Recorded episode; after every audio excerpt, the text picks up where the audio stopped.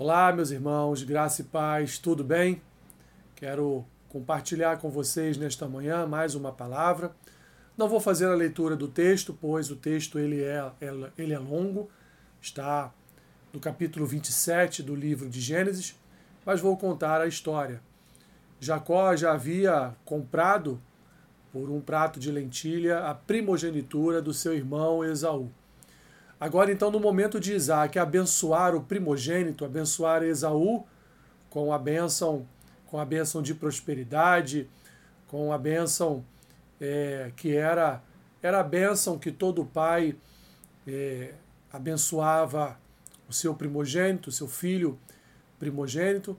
Vemos então Jacó e Rebeca enganando Isaac, Jacó e Rebeca tramando um plano e colocando esse plano em execução, traindo Isaac e também traindo a Esaú. O que vemos nesta história então é Jacó usurpando a primogenitura de Esaú. Você vai dizer, mas Esaú já havia vendido? Sim, mas de qualquer forma, esta, esta história da venda deveria ter sido passada a Isaac e não foi.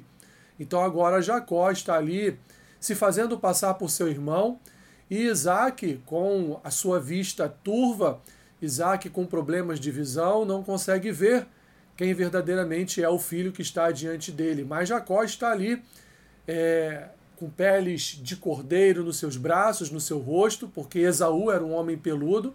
E quando Isaac toca nele, sente o cheiro do orvalho, sente o cheiro de um homem que de fato gosta da floresta, gosta de caçar, ele entende que apesar da voz ser de Jacó, ele entende que ao tocar ali no seu filho, ele estava diante de Esaú.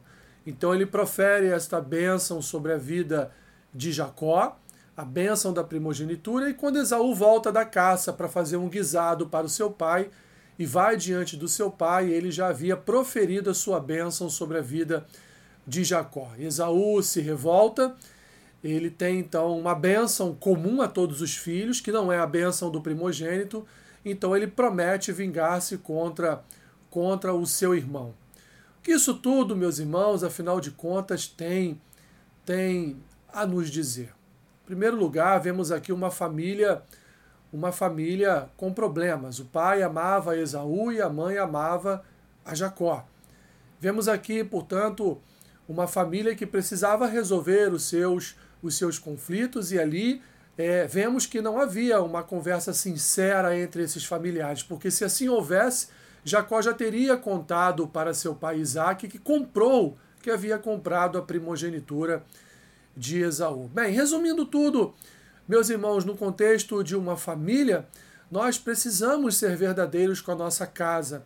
Nós precisamos, meus irmãos, nos reunir, colocar os nossos, nossos problemas, as nossas situações, as nossas diferenças, sempre diante uns dos outros em amor, em graça.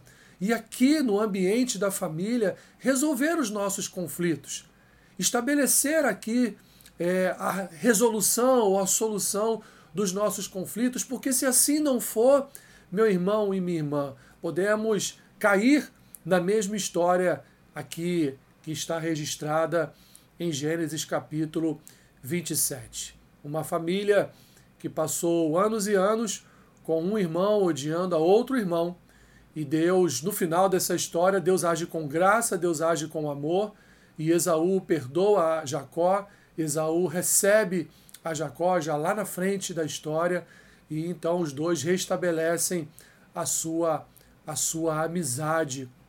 Mas podemos, aliás, devemos, meus irmãos, entender que a família é, é um bem precioso que o Senhor nos cedeu para que venhamos a crescer juntos em amor, em harmonia, amando uns aos outros e sendo verdadeiros e fiéis uns aos outros. A história de Esaú e de Jacó tem muito a nos ensinar em relação ao contexto familiar e ao comportamento das nossas famílias. Seja verdadeiro com seu irmão, com a sua irmã. Seja verdadeiro com seu pai ou com a sua mãe. Seja verdadeiro com seu filho, com a sua filha. Seja verdadeiro com seu cônjuge, com a sua cônjuge. Seja verdadeiro desse relacionamento familiar, porque são as pessoas que lhes são mais próximas. Amém? Senhor, obrigado. Obrigado porque a tua palavra ela nos ensina, nos ensina a caminhar em família. Tua palavra nos ensina a comunhão, o dom, Senhor, da comunhão familiar.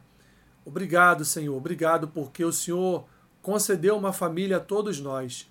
Portanto, nos ajude a conduzir a nossa família com graça e com amor, sem falsidade, sem, Senhor, traições, sem meias palavras, mas, Senhor, colocando colocando todas as coisas, como dizem, em pratos limpos, para que possamos nutrir confiança e um bom relacionamento. Abençoe o dia do meu irmão e da minha irmã.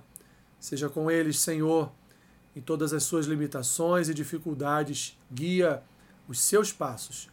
Em nome de Jesus. Amém. Que Deus te abençoe, rica e abundantemente.